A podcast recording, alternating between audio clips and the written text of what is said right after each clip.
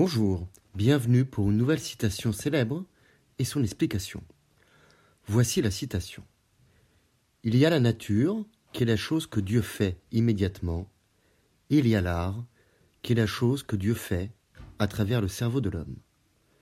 Cette citation est de Victor Hugo, de son ouvrage Fait et croyance en 1840. Dans son ouvrage Fait et croyance, Hugo réfléchit à la coexistence de la foi divine ainsi que des vérités apportées par les sciences ou la philosophie.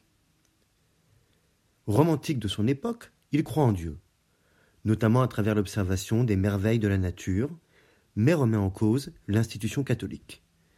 Il est plus déiste, penseur de Dieu, que dévot et pratiquant. La citation prend la forme d'un parallélisme avec la répétition de la locution impersonnelle il y a, qui donne un caractère universel à la pensée énoncée. Le parallélisme semble au premier abord antithétique, semble opposer la nature à l'art. Seulement, derrière la main de Dieu est commune.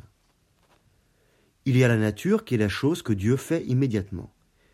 L'adverbe immédiatement doit se comprendre dans le sens sans intermédiaire.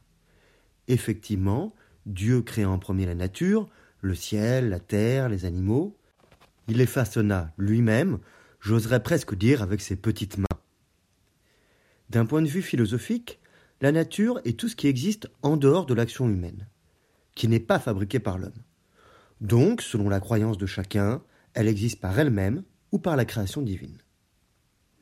En dernier, Dieu créa l'homme. D'après la citation, ensuite, il y a l'art qui est la chose que Dieu fait à travers le cerveau de l'homme. La conjonction de coordination et paraît marquer un rapport de conséquence comme si un des rôles assignés à l'homme par Dieu était celui de produire de l'art. Le terme art semble ici se comprendre au-delà de l'esthétisme comme toutes les créations humaines représentatives, ornementales, abstraites, concrètes ou techniques.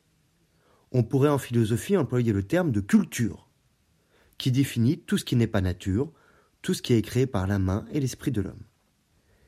L'évocation du cerveau montre d'ailleurs qu'Hugo ne parle pas juste des arts comme la littérature, la musique, la sculpture, la peinture, la danse ou l'architecture, mais bien de l'ensemble des productions humaines, de l'art et de l'artisanat.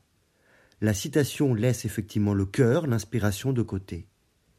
Alors l'homme apparaît comme un média, un intermédiaire, un outil de Dieu pour continuer à façonner le monde qu'il a créé, pour construire à partir de la nature donnée.